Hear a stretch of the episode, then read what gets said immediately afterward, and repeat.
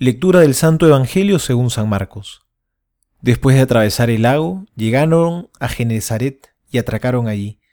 Apenas desembarcaron, la gente reconoció enseguida a Jesús y comenzaron a recorrer toda la región para llevar en camilla a los enfermos, hasta el lugar donde sabían que él estaba. En todas partes donde entraba, pueblos, ciudades y poblados, ponían a los enfermos en las plazas y le rogaban que los dejara tocar tan solo los flecos de su manto, y los que lo tocaban quedaban curados. Palabra del Señor, gloria a ti, Señor Jesús.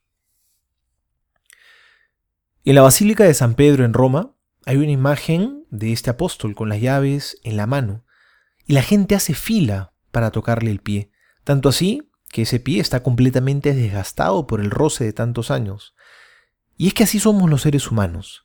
Muchas veces necesitamos tocar las cosas para sentirlas, para expresar ese deseo de cercanía. Hoy hemos escuchado un evangelio corto, donde la multitud, sobre todo los que se sentían necesitados de Dios, buscaban a Jesús. Y llama la atención la frase que dice, y le rogaban que los dejara tocar tan solo los flecos de su manto, y los que lo tocaban quedaban curados. Creo que nosotros nos podemos ver muy identificados con estas personas. Estamos hambrientos de Dios y necesitamos también tocar al Señor. Necesitamos estar en contacto frecuente con Él, estar muy cerca. Porque el contacto con Jesús también nos sana. Busquemos por tanto al Señor, estemos en contacto con Él y busquémoslo sobre todo en la oración, porque ahí entramos en comunión profunda con Él, en ese diálogo íntimo, aprendemos a ser amigos, aprendemos a confiar. Y sobre todo estar en contacto con Jesús en los sacramentos.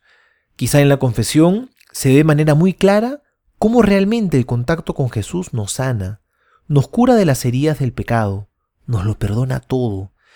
Él llena con su amor ese vacío que ha dejado en nosotros el egoísmo, y donde probablemente más se percibe ese contacto cercano es en la Eucaristía, donde Jesús no solo se deja tocar, sino que además se deja comer, se hace alimento para que entremos en comunión con Él.